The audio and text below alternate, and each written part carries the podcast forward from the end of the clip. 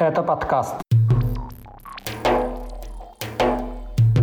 Суд в Грозном вынес приговор Никите Журавелю по делу о сожжении Корана.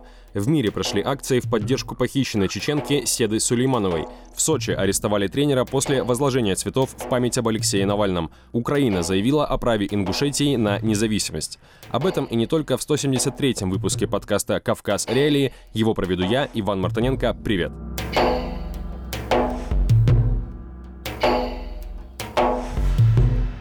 Суд в Грозном 27 февраля приговорил Никиту Журавеля к трем с половиной годам колонии по делу о сожжении Корана. Его признали виновным по статьям об оскорблении чувств верующих и хулиганстве из религиозной ненависти. Журавель родился в Крыму, который с 2014 года аннексирован Россией. Молодой человек учился в российском кадетском училище, а затем в университете в Волгограде. В свободное время подрабатывал курьером. В мае прошлого года студента задержали и обвинили в записи видео с горящим экземпляром Корана на фоне мечети. Согласно версии российского следствия, Журавель действовал по заданию спецслужб Украины. Никаких подтверждений этому нет, как и прямых доказательств его причастности к видео с сожжением Корана. Автора на записи не видно. Основное, на что опирались следствие и суд, суд признание вины журавелем, но оно, вероятно, было получено под давлением силовиков, указывали правозащитники мемориала. Кто якобы склонил молодого человека к нарушению закона, официально не установлено. По одной из версий, это могли быть сами сотрудники российских спецслужб. Еще весной 2023 года Никиту Журавеля и его дело по поручению из Москвы передали в Чечню, хотя это противоречит Уголовно-процессуальному кодексу России. Предполагаемое преступление должно было расследоваться там, где оно произошло, то есть в Волгограде. У стен СИЗО в Грозном Журавеля встретили участники организованной местными властями акции. Они призывали к народному суду. Летом арестованного Журавеля избил сын главы Чечни Адам Кадыров, которому на тот момент было 15 лет. Вместо привлечения к ответственности подросток получил государственные награды и должности. Рамзан Кадыров счел, что его сын избиением беззащитного человека в следственном изоляторе отстоял религию и верующих. Осенью пострадавшими по делу Никиты Журавеля были объявлены 13 чеченских имамов. На судебных заседаниях они заявляли об огромном моральном вреде всем мусульманам и глубоких личных переживаниях из-за видео с горящим Кораном. Избиение молодого человека в СИЗО они никак не комментировали. Мемориал еще в ноябре объявил Журавеля политическим заключенным. Правозащитники указывают, что вне зависимости от того, кто именно сжег Коран, его действия должны быть квалифицированы как публичное осквернение религиозной литературы, то есть как административное правонарушение, а не уголовное преступление. Как у вас отношения складываются с сокамерниками? А я один. Я один. Все время один? Да. Скачивайте приложение «Кавказ Реалии», чтобы оставаться на связи в условиях военной цензуры в России. Ссылки на приложение вы найдете в описании к этому выпуску подкаста. На этой неделе получила развитие ситуация с другой политической заключенной в Чечне. Верховный суд республики направил на пересмотр ходатайство об условно-досрочном освобождении Заремы Мусаевой, матери чеченских братьев-оппозиционеров Янгулбаевых. Таким образом, суд удовлетворил жалобу ее адвоката. Сейчас Мусаева находится в СИЗО-1 Грозного. Ее этапировали туда для участия в судебных заседаниях по видеосвязи. Следующее запланировано на 5 марта. Как ожидается, кассационная инстанция рассмотрит жалобу на приговор. В январе 2022 года Зарему Мусаеву похитили из квартиры в Нижнем Новгороде. После доставления в Грозный ей сначала назначили 15 суток административного ареста по статье об оскорблении полицейского, а затем возбудили уголовное дело. Она якобы набросилась на составлявшего протокол участкового. Позднее Мусаевой добавили обвинение в мошенничестве. Правозащитники считают преследование политически мотивированным. Адвокаты заявляли о фальсификациях в деле. В июле Мусаеву осудили на пять с половиной лет колонии поселения. В день оглашения приговора в Грозном произошло вооруженное нападение на журналистку Елену Милашину и адвоката Александра Немова, которые направлялись на заседание. Позднее срок Мусаевой был сокращен на полгода. В декабре ей отказали в условно-досрочном освобождении. У осужденной диабет и ряд других хронических заболеваний. В заключении ее состояние существенно ухудшилось. Что наша совесть. Решение пересмотреть ходатайство об условно-досрочном освобождении Заремы Мусаевой для сайта «Кавказ Реалии» прокомментировал ее сын Абубакар Янгулбаев.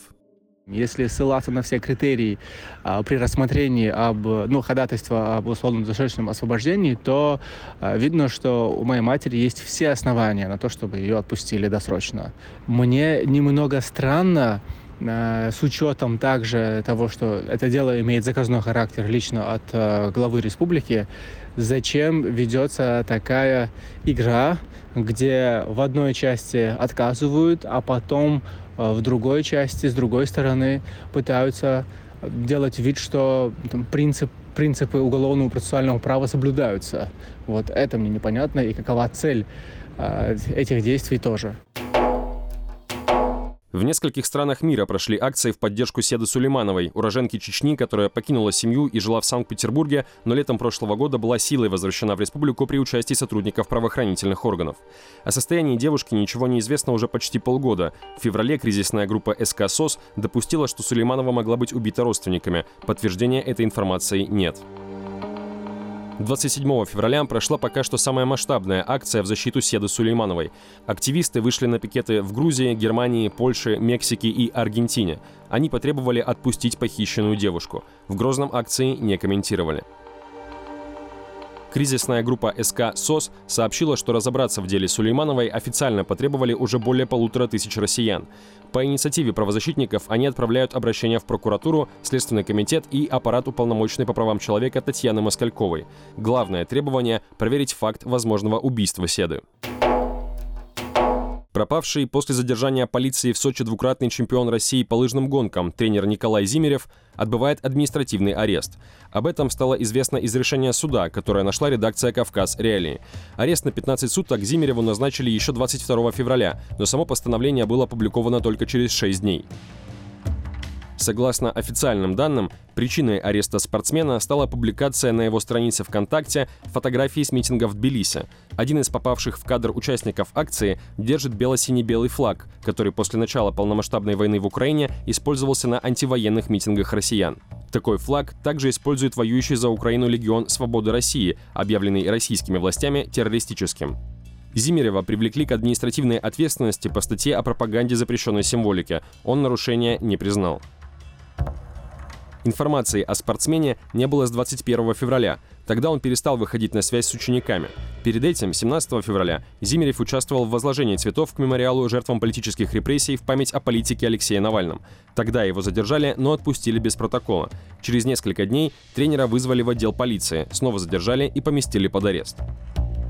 Что касается самого Навального, его соратница Мария Певчик 26 февраля заявила, что политика убили в колонии после достижения договоренностей о его обмене на сотрудника российских спецслужб Вадима Красикова, который был осужден в Германии за убийство бывшего ичкрийского командира Зелимхана Хангашвили.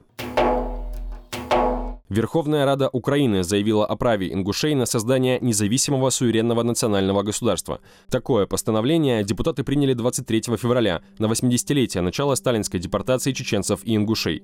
Верховная Рада осудила депортацию и расчленение территорий ингушского народа, а также заявила о продолжающихся репрессиях в отношении ингушей в нынешней России.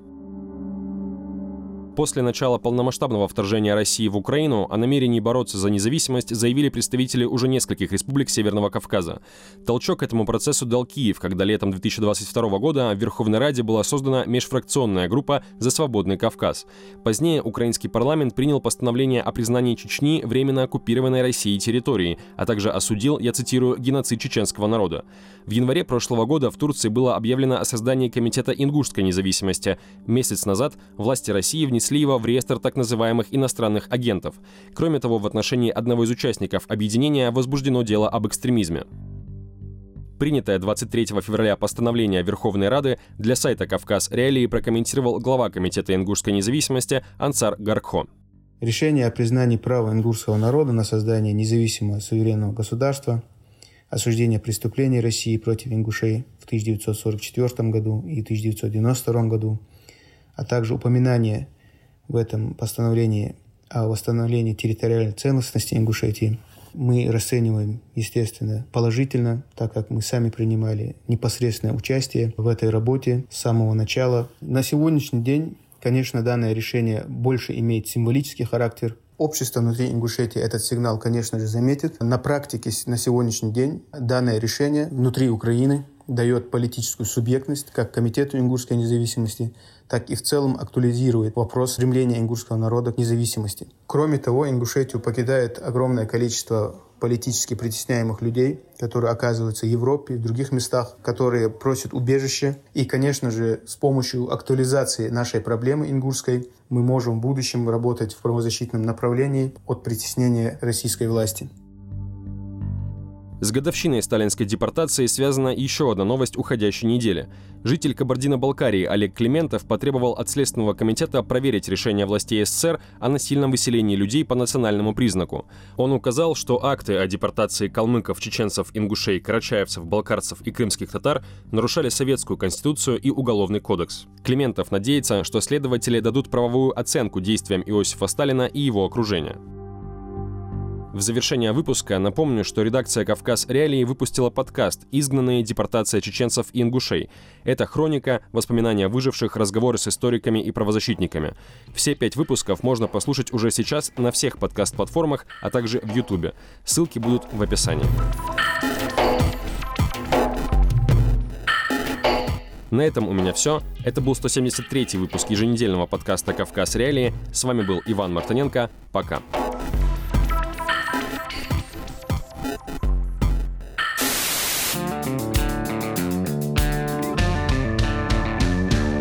Студия подкастов «Радио Свобода». Человек имеет право. Время свободы. Американские вопросы. Кавказ подкаст. Атлас мира. Цитаты свободы. Скучно не будет. Слушай на всех подкаст-платформах. Просто надень наушники. Подкасты «Радио Свобода».